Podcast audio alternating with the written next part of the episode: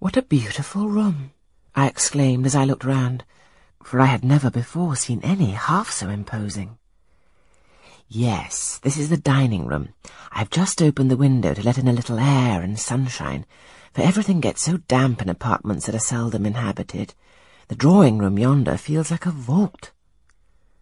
She pointed to a wide arch corresponding to the window, and hung like it with a Tyrian-dyed curtain, now looped up.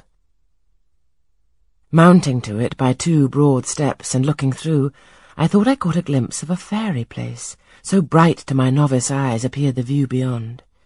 Yet it was merely a very pretty drawing-room, and within it a boudoir, both spread with white carpets, on which seemed laid brilliant garlands of flowers, both ceiled with snowy mouldings of white grapes and vine leaves, beneath which glowed in rich contrast crimson couches and ottomans, while the ornaments on the pale Parian mantelpiece were of sparkling bohemian glass, ruby red and between the windows large mirrors repeated the general blending of snow and fire.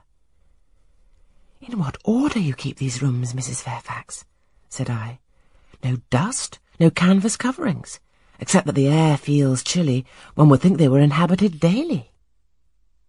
Why, Miss Eyre, though Mr. Rochester's visits here are rare, they are always sudden and unexpected, and as I observed that it put him out to find everything swathed up and to have a bustle of arrangement on his arrival, I thought it best to keep the rooms in readiness. Is Mr. Rochester an exacting, fastidious sort of man? Not particularly so, but he has a gentleman's tastes and habits, and he expects to have things managed in conformity to them. Do you like him? Is he generally liked? Oh, yes. The family have always been respected here. Almost all the land in this neighbourhood, as far as you can see, has belonged to the Rochesters time out of mind.